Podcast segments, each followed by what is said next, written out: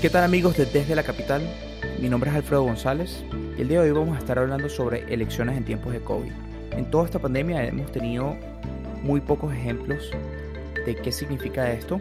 Tuvimos la experiencia de República Dominicana, pero hoy vamos a estar hablando específicamente de las elecciones en el País Vasco y en Galicia en julio de este año. Vamos a estar platicando con Andoni Aldecoa, consultor internacional que estuvo participando en estas dos elecciones y además vamos a estar platicando con él sobre el caso de corrupción del rey emérito. Lo saluda Rodolfo Moncada. Bienvenidos a Desde la Capital.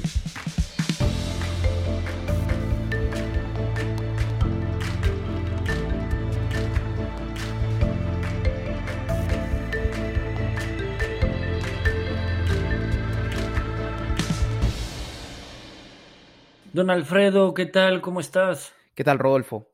Sabes que ya hemos venido hablando de elecciones en, los otros capítulos y sabemos las dificultades que trae una elección en tiempos de, una pandemia en el que no se puede hacer política de una manera tradicional, pero vamos, hoy vamos a ir puntualmente sobre, sobre ejemplos de elecciones que ya se han dado, sobre todo enmarcado en el, en el contexto de la posibilidad en Estados Unidos de que vayan a posponer las elecciones justamente por la pandemia, me parece interesante que evaluemos aquello que sucedió por menos en España, que tuvimos ya elecciones en, en julio tanto en el País Bajo como en Galicia.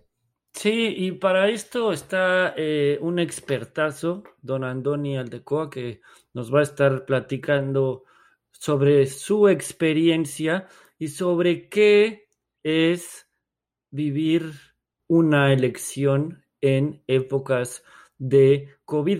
Quisiera que conversáramos un poco sobre realmente lo que significó esto para España. Estas elecciones se terminan dando en medio de una pandemia precisamente porque hay una necesidad de hacer un cambio en el gobierno en estas dos regiones y, la ley prevé que se tenían que hacer esas elecciones, no se podía prorrogar más y consiguieron en, en julio justo el espacio para hacerlo. Pero las implicaciones de salud que tuvo esto, tanto que, que se dice que, que sí, hubo brotes de, de la pandemia gracias a estas elecciones, y tanto que el gobierno, por lo menos en el País Vasco, tomó la decisión de no permitir votar a todos aquellos que tuvieron un test PCR positivo. Claro. Que esto es un derecho dentro de la Constitución española que ni ninguna otra situación de excepción o crisis en la historia le ha quitado a los ciudadanos este derecho. Entonces realmente muchas personas están discutiendo si esto pudo haber afectado a la elección o, de qué otra manera se podía resolver para que incluso estando enfermo y sin poner en riesgo el resto de la ciudadanía pudieras participar. Claro. Es que, es que es un debate muy complejo que vamos a tener, inclusive con Andoni, tú y yo, y que existe a nivel global, porque todo ser humano en los países democráticos, el derecho al voto es, la, aparte de que es una obligación y es tu derecho como ciudadano de algún país, que te lo priven porque estés enfermo, se puede sesgar por ahí, es, es algo bien complejo, pero si ya lo llevas al tema salud, tiene una razón de ser pero si lo ves desde el punto de vista democrático, ¿por qué le quitas el voto a las personas que estén enfermas? Abre una posibilidad que ya sea el correo, que ya sea digital. Entonces es el debate entre lo democrático y la salud, aunque yo creo que hoy es primordial la salud. En una de esas es o todo digital o lo tienes que aplazar. tiene que haber una manera, a pesar de que sea necesario el cambio. Es un debate bastante complejo. No, y como es primera vez en la historia reciente que nos estamos enfrentando a una situación similar, es primera vez que todos los países tienen que enfrentarse a llevar procesos electorales y cumplir con procedimientos democráticos a pesar de que pueda ir en contra de las medidas de la salud. Entonces, estamos en ese momento en donde sabemos que, tiene implicaciones en, las democracias, pero donde en cada uno de los países se va a empezar un debate de cómo introducir nuevas tecnologías y cómo cambiar los procesos para independientemente de lo que suceda en el futuro, siempre mantener la democracia. Claro, porque es muy fácil estando en el poder decir, pues se aplazan, pero ¿qué es lo que va a decir tu, tu oposición? No, no, no, no. Pero ¿qué, ¿qué, es lo que dicen los expertos en salud? La gente no puede salir. Entonces, bien, tienes toda la razón, don Alfredo, en que tiene que haber otras alternativas porque la democracia no puede parar y no porque te estés enfermo de COVID, de SIDA, de lepra o estés a segundos de la muerte. Si sigues vivo, la constitución dice que puedes ejercer tu voto. Entonces, ¿por qué te lo tienen que privar?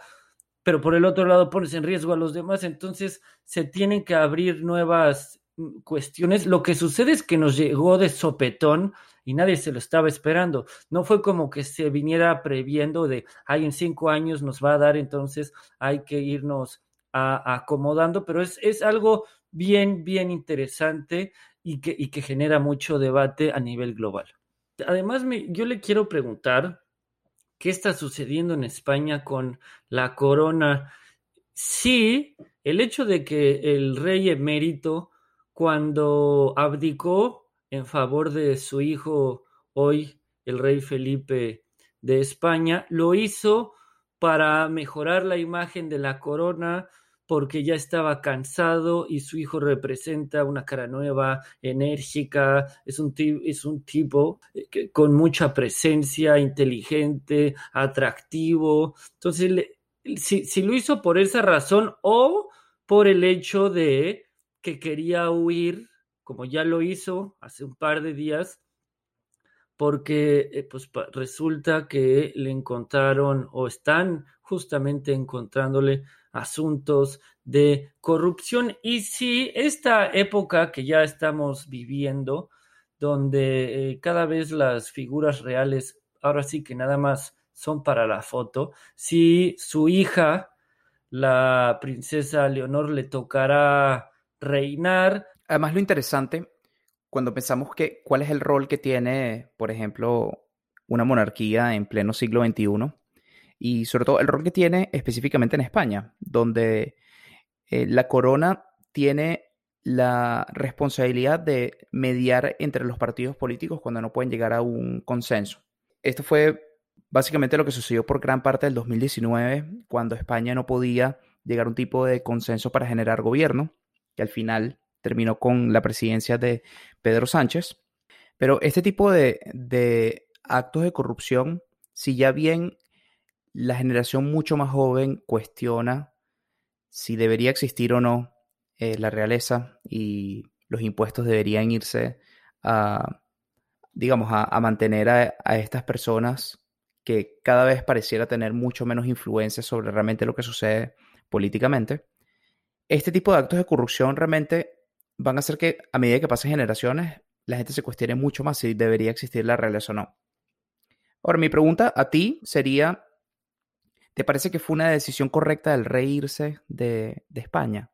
Yo creo que sí y no. Sí por el hecho de que eh, esto opacaría y estaba haciendo que la imagen de la corona así la está demeritando, pero no le quiere quitar protagonismo a su hijo que es el rey, pero yo creo que yo también le hubiera dicho que hiciera lo mismo porque si no va a estar tomando mucho protagonismo y él desde que abdica hacia su hijo no va ni a la misma coronación para solo va su mujer y una de sus hijas para justamente no dañar y no ser el protagonista, aunque la, imagen que él tiene ya está dañada, él eh, no nada más lo, lo juzgan de ser corrupto, también de ser mujeriego, entonces, eh, la verdad es que yo comulgo con lo que acabas de decir. O sea, para, se supone que las figuras reales están para enaltecer la imagen del Estado. Sí, incluso es una imagen de poder de, de lo que fue España históricamente, que fue en su momento un imperio. La, la, imagen de poder que tener una monarquía eh, significa para un país, ¿no? Para la marca de un país. Claro, y son los titulares y, lo que bien decías, mucho de los impuestos va para mantenerlos y que ellos estén en eventos ahí saludando y posando para la foto. Pero ¿para qué si los que mucha gente ya está en contra de ello? Súmale que los que tienes en vez de que estén ahí poniendo su bonita cara y haciendo relaciones públicas, ¿no? Y, luchando por enaltecer la imagen y toda esta parte que platicamos, resulta que son corruptos. Yo ya tengo ahí mis dudas. Eh, vamos a ver qué es lo que acaba diciendo la ley, pero si el rey, don Juan emérito, don Juan Carlos, terminara tras las rejas por estos actos de corrupción sería algo, sería un antes y un después en la monarquía española. Vamos a ver qué sucede. Qué mejor que un español nos platique de este tema. Pues bueno, hoy tenemos el honor de tener como invitado al profesor Antonio Aldecoa. Andoni es experto en gestión de gobiernos, visión de ciudades y comunicación política. Además, fue director de comunicación de la presidencia del gobierno vasco y fue asesor en las elecciones de este año del mismo presidente Íñigo Urcuyo. Bueno, pues continuando con nuestro programa, hoy tenemos el privilegio de recibir al profesor Andoni Aldecoa, que nos eh, recibe desde Andalucía en Cádiz, creo que está en vacaciones, si no, si no me falla la memoria, don Andoni, bienvenido. Profesor Andoni, bueno, muchas gracias por, por estar aquí con nosotros. Yo creo que una de las, de las primeras cosas que pensamos en elecciones ahorita, en medio de esta pandemia y en medio de, de lo que implica el coronavirus y el miedo de repente de la gente de salir a manifestar su voto, ¿Cómo fue la estrategia para movilizar a la gente y que participaran en estas elecciones a pesar de que hubiese miedo de, de contagio bueno, lo primero es que eh, tanto en los dos casos de las elecciones que se han producido en España, en, que han sido elecciones estatales en, Galicia y en el País Vasco, que son dos de las comunidades autónomas históricas y, más importantes de, de España, eh, es cierto que hubo eh, bastante polémica previa sobre si se daban las condiciones de celebrar las elecciones o no se daban las condiciones para celebrar las elecciones, ¿no? Eh, pero es cierto que estábamos ante eh, parlamentos prácticamente, agotados y, venían ya de, de, de, un, de unas elecciones paralizadas. Y ante eh, lo que se en aquel momento los expertos sanitarios decían del riesgo de, del recrudecimiento de la pandemia en el otoño, en los meses de octubre, noviembre, diciembre, se decidió el buscar esa ventana eh, del mes de julio para celebrar las elecciones. Y es cierto que ha habido partidos políticos de la oposición en los que eh, eh, han hecho oposición con el mero hecho de convocar las elecciones y que han transmitido su rechazo a que se diesen las condiciones para, para celebrar las, las elecciones. Incluso lanzadas las elecciones, incluso lanzada la campaña, empezó a surgir en España y que ahora es, ahora es el tema, los rebrotes. Y para que nos hagamos la idea, tanto en Galicia como en el País Vasco se produjeron rebrotes en el pleno, en pleno proceso de, de, elecciones y, eh, por así decir, reintensificó el miedo a todo lo que suponía eh, el, el, acudir a votar. Y si decimos, oye, eh, pero la COVID aumenta la abstención o, o, o disminuye la abstención, pues depende. Pues depende. Porque, por ejemplo, en el caso de Galicia, ha aumentado la participación respecto a las anteriores elecciones. Y en el caso del País Vasco, ha bajado la participación notablemente respecto a, las, eh, respecto a las elecciones. Es evidente que la COVID es un elemento, pero no es un elemento definitivo. Entonces, ¿cuáles pueden ser los otros componentes que hace que la gente vaya a votar o no vaya a votar? Está claro, la polarización eh, que haya alternativa o que no haya alternativa, eh, que haya conflicto o que no haya conflicto, eh, que, hay, que haya dinámica de gobierno-oposición o que se dé por hecho de que este candidato con este partido va a ganar. ¿no? En el caso del País Vasco, el, presidente Urcuyu estaba muy posicionada, se, muy bien posicionado, se daba por hecho que, se podía, ganar y no se veía alternativa en ningún partido ni en ninguna alianza de después de las elecciones. Y por lo tanto, bajó la participación. En el caso de Galicia, eh, el Partido Popular, que sigue teniendo como, como, un nicho muy fuerte Galicia, eh, se la jugaba al todo o nada. O ganaba las elecciones por mayoría absoluta o el resto de partidos políticos se unían y le quitaban el poder. Entonces se polarizó y aumentó la participación. Ahora, desde el punto de vista estratégico, ¿cómo cambió la conversación de la campaña una vez que comenzó la pandemia? O sea, realmente, desde un punto de vista comunicacional, todo se, se fijó en cómo vamos a tratar esta pandemia cuál va a ser nuestra respuesta como gobierno, o más bien habían otros, otros problemas del País Vasco y de Galicia que siguieron siendo protagonistas en, la campaña. Mira, el, eh, en la comunicación eh, siempre estamos jugando con, dos elementos y un tercero que entra, ¿no? Que es estrategia y coyuntura, ¿no? Y los, los, que nos dedicamos a, tanto a la gestión de gobiernos como a, como a la comunicación, eh, planificamos la estrategia y es el camino que queremos seguir, pero nos, nos, obliga a sacar la coyuntura, ¿no? Un conflicto, un problema, una situación, una demanda social y estamos constantemente. Pero cuando llega la crisis, la crisis se apodera de todo. Entonces, eh, eh, eh, la COVID se ha apoderado de todo, de todos los informativos, de todos los relatos, de todas las historias, y por lo tanto no hay un pre-COVID. para que nos hagamos a la idea, los elementos de conflicto, incluso las acciones previas a la COVID, han desaparecido. ya no es un tema, ni siquiera están. Y toda la campaña ha sido COVID. y la decisión del voto, no ha sido tanto, y yo creo que en próximas elecciones que se van a empezar a ver en, en, por ejemplo, en México próximamente, incluso en Estados Unidos, etcétera, eh, no se va a juzgar tanto si se ha hecho bien o se ha hecho mal la COVID. ¿Por qué? Porque nadie tiene muy claro, ha sobrepasado a todos los gobiernos, no ha habido un solo gobierno que lo haya hecho, que, que, haya superado bien. Entonces, eh, hay una fragilidad en cuanto a atender la, la pandemia. Entonces, eh, eh, los debates sobre el pasado, sobre cómo se ha generado la pandemia, eh, a mi juicio, han sido estériles y poco, eh, poco fructíferos políticamente para los que lo han querido abanderado, abanderar, y todo es un debate de expectativas. ¿Quién está mejor preparado para atender esta situación? Y hay dos binomios que es salud, economía, pero luego hay las ideologías en cómo salir de la crisis, ¿no? Están los puramente económicos, están los puramente sociales, y ahí está el conflicto de qué salida o cómo afrontamos este tema. Y he dicho que ha desaparecido el previo a la crisis, el previo a la COVID.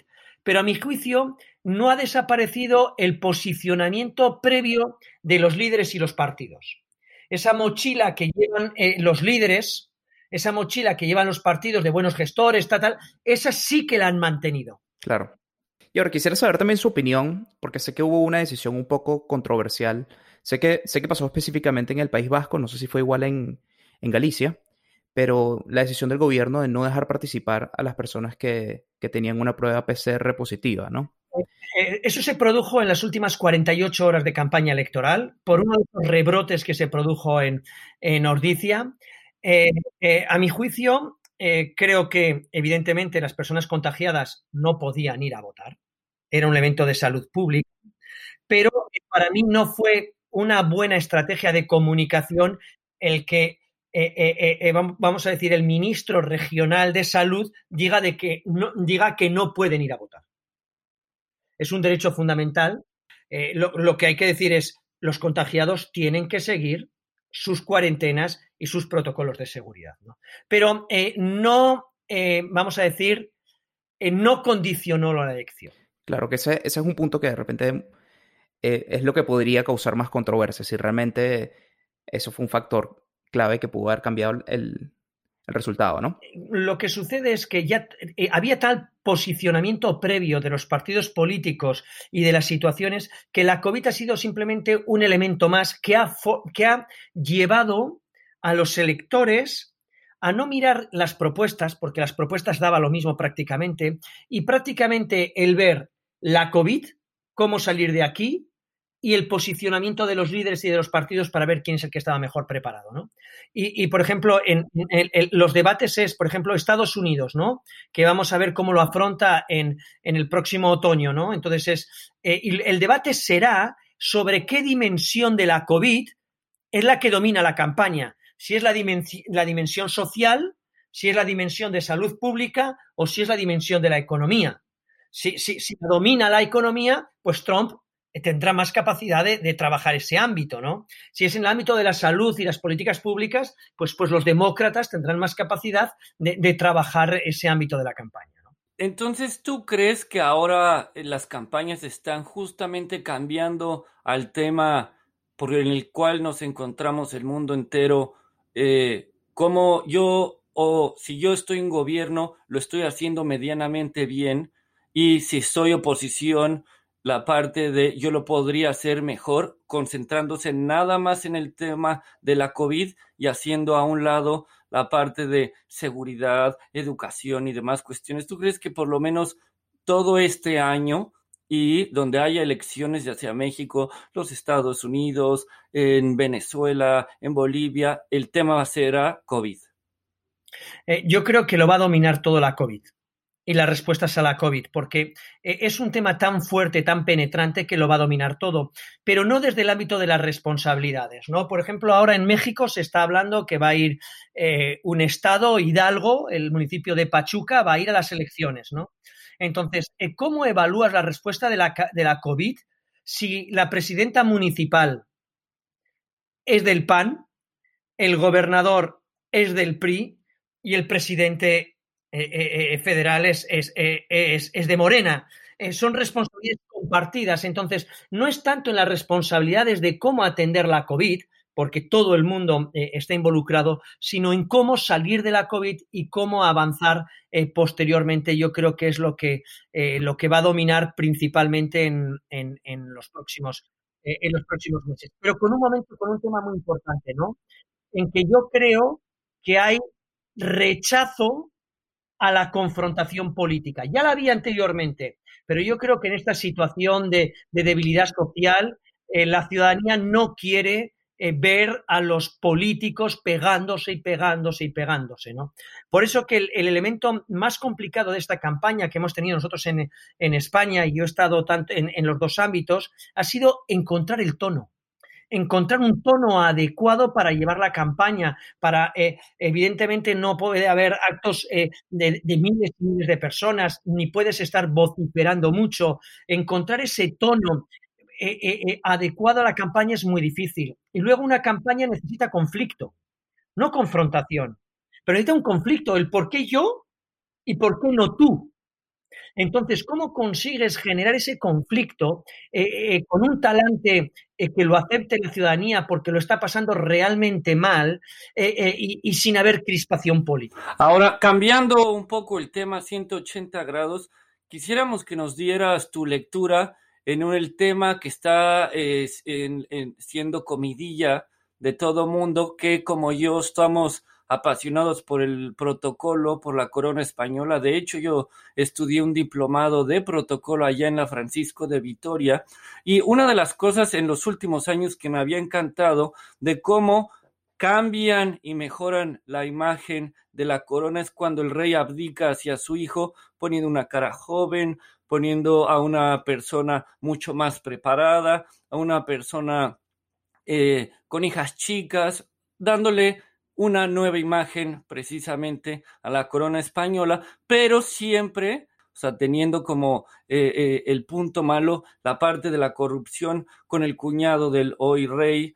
Y, ahora sale a la luz pública que existen distintos casos de corrupción todavía no comprobados y es por eso que el rey emérito, don Juan Carlos, eh, sale de España. E, esto, esto cómo puede afectar la imagen de todo el reino español y cuál es tu lectura precisamente como español. A ver, yo creo que eh, es, es, evidente que tiene un desgaste de la marca país. ¿vale? Eh, eh, porque la marca país no solo la conforman, por así decir, los, componentes propios del territorio, también son sus autoridades, sus gobernantes los que transmiten la imagen de un país y este elemento pues, pues va a suponer un elemento importante para, para tocar la imagen de España máxime cuando eh, Juan Carlos I había sido uno de los elementos eh, fundamentales de la promoción y del posicionamiento exterior de, de, España en el exterior, como, ese, como la persona artífice de la democracia y una persona que, que ha mantenido, vamos a decir, la, el, equilibrio político en, España. Eh, es evidente eh, que esto no surge de la noche a la mañana, eh, que, va, teniendo una evolución, que el propio cambio de a Felipe como, como, monarca, pues, pues todo, todo tiene su, secuencia, su secuela y esa idea de, de intentar generar cordones sanitarios, por así decir, en torno al tema, y la verdad es que eh, pues el país está conmocionado, está conmocionado por lo que representa la imagen de Juan Carlos I, está conmocionado pues porque eh, es una figura que, ha representado muchísimo en, tanto internacionalmente como internacionalmente y con muchas dudas de cómo puede acabar todo esto, ¿no? Es decir, eh, yo sí que creo que hay un elemento fundamental y es ese pacto de Estado entre el Partido Popular y el Partido Socialista eh, por seguir eh, garantizando a la corona como elemento de equilibrio político en el Estado, pues que las cosas no irán a más y que no, eh, y que no habrá una nueva, no habrá una convulsión institucional, ¿no? Pero va a quedar muy tocado eh, le va a costar a la corona eh, levantar mucho y que después nadie sabe cómo va a evolucionar esto, porque puede tener sus derivas judiciales, eh, puede tener sus derivas de declaraciones de, otras personas y evidentemente hay un debilitamiento institucional de España y un debilitamiento de, su imagen. ¿Va a tener otras consecuencias mayores? Yo creo que a corto plazo no, pero nada pasa en balde. Es decir, es probable que una nueva generación de jóvenes eh, ya salga eh, muy tocada y muy alejada de la imagen de la institución monárquica y por lo tanto eh, que la va a debilitar en su habilidad a medio y largo ¿Tú, ¿Tú, crees, perdón, que, que, la princesa Leonor le toque reinar? Uf.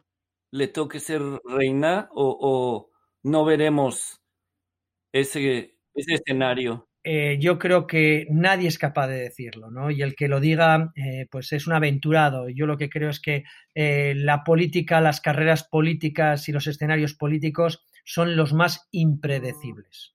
Son los más impredecibles, ¿no? Entonces, yo creo que nadie sabe lo que va a pasar en septiembre con este tema. por lo tanto, yo creo que es un tema que va a requerir de muchísima, de muchísima evolución. Ahora, desde la perspectiva de la corona, eh, ¿usted piensa que fue una buena decisión que el rey Juan Carlos se fuese de España?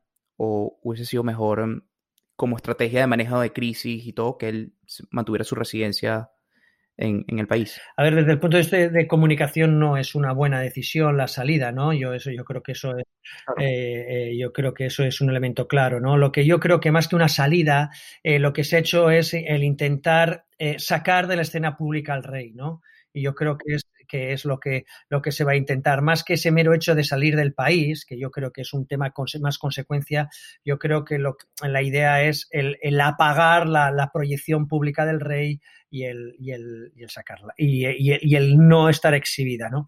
De todas formas, sus abogados y sus representantes legales ya han dicho que, que, si es requerido en España, pues que estará a disposición. ¿no? Y yo creo que eso, que eso hay que verlo. Don Andoni, muchísimas gracias por todo el conocimiento, la experiencia información. Y ya para terminar, le vamos a hacer una pregunta que le hacemos a todos nuestros invitados. ¿Cuál es el consejo profesional, el mejor consejo profesional que has recibido a lo largo de tu carrera? Pues eh, yo tengo una, una máxima que es que eres a lo que le dedicas tiempo y que eh, eh, gente brillante pues eh, hay pocos. Y los demás, eh, pues lo que nos tenemos que dedicar es a trabajar duro y al final somos a lo que le, dedicamos tiempo, a estudiar, a prepararse, a formarse, al ir a la academia, al ir a la universidad, al ir a, la capacitación política y, el, y, si le dedicas tiempo a eso, pues, pues, eh, pues un profesional y, y, podrás tener conocimiento, ¿no? Nuestro tiempo nos dice lo que somos. A lo que dedicamos nuestro tiempo nos dice lo que somos. Don Andoni, pues muchísimas gracias por tu tiempo. Te dejamos seguir en tus vacaciones. Eso, gracias por darnos tu tiempo incluso en vacaciones. Es un placer. Ya sabéis que a mí la política me apasiona y para el que le gusta la, política no existen las vacaciones. Eh, eh, siempre estás conectado, siempre estás enganchado y siempre estás leyendo o haciendo cosas. Continuando con nuestro programa, la recomendación que tenemos esta semana es un librazo no del sector político únicamente, sino de toda el área de comunicación. Se llama The Responsive Chord. En español la traducción literal sería El acorde sensible de Tony Schwartz. Repito, Tony Schwartz. Y este te habla del poder que tienen los medios audiovisuales en la influencia de la toma de decisiones del ser humano, en la toma de decisiones del voto, en la toma de decisiones de una compra y cómo todos los medios audiovisuales, la radio, la televisión, el cine, hoy las redes sociales influyen para que nosotros tomemos una u otra decisión. Está buenísimo, este yo lo recomiendo inclusive en las clases que yo doy en la Universidad de Anáhuac a alumnos de comunicación que nada tiene que ver con el sector político, pero aprenden del verdadero poder de ellos, ¿no? Y algunos ejemplos, por ejemplo, de lo que habla y Tony Schwartz en su momento hizo, es que los comerciales políticos, cuando utilizan doctores, enfermeras, carpinteros, en vez de poner actores, él ponía realmente a doctores, a enfermeras, a carpinteros y de esta manera hacía que los comerciales fueran mucho más orgánicos, fueran mucho más naturales y el que estaba ahí taladrando o la que estaba ahí viendo al enfermo o el que traía el estetoscopio lo hiciera de buena manera. Trae muchísimos tips, totalmente recomendable, ¿o no, Alfredo? No, este libro es excelente y además Tony Schwartz habla de cómo cambia eh, la estrategia de comunicación política una vez que llega la televisión a todos los hogares. Em, porque cuando empiezas a hacer comerciales de televisión, tienes de la noche a la mañana la capacidad de tener conversaciones uno a uno o de grupos pequeños con millones de personas al mismo tiempo. Y esta capacidad de tener una conversación incluso que, que podría considerarse hasta íntima con los hogares, cambió la forma en la que se hacían los meetings políticos, la forma en la que se hacían los discursos y cambió básicamente la retórica de muchísimas campañas después de esto. Lo recomendamos muchísimo. The Responsive Chord, es decir, el acorde sensible de Tony Schwartz.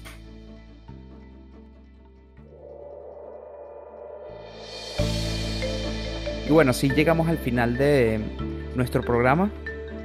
Nuevamente les recordamos que mándenos sus comentarios, sus recomendaciones a nuestras distintas redes sociales. Vamos a estar revisando sobre qué temas quieren escuchar en el futuro y mm, qué tipo de invitados quisieran tener también quisieran escuchar. Todo lo estamos escuchando y la interacción suya es la que hace aún más atractiva este programa y no nos dejen de escuchar, exactamente, porque la siguiente semana tenemos invitadazo de lujo, tenemos a Roy Campos, presidente de Consulta Mitowski, para hablar de encuestas. Así que les recordamos, nuestras redes sociales son arroba gspmlatam, tanto en Twitter como en Instagram.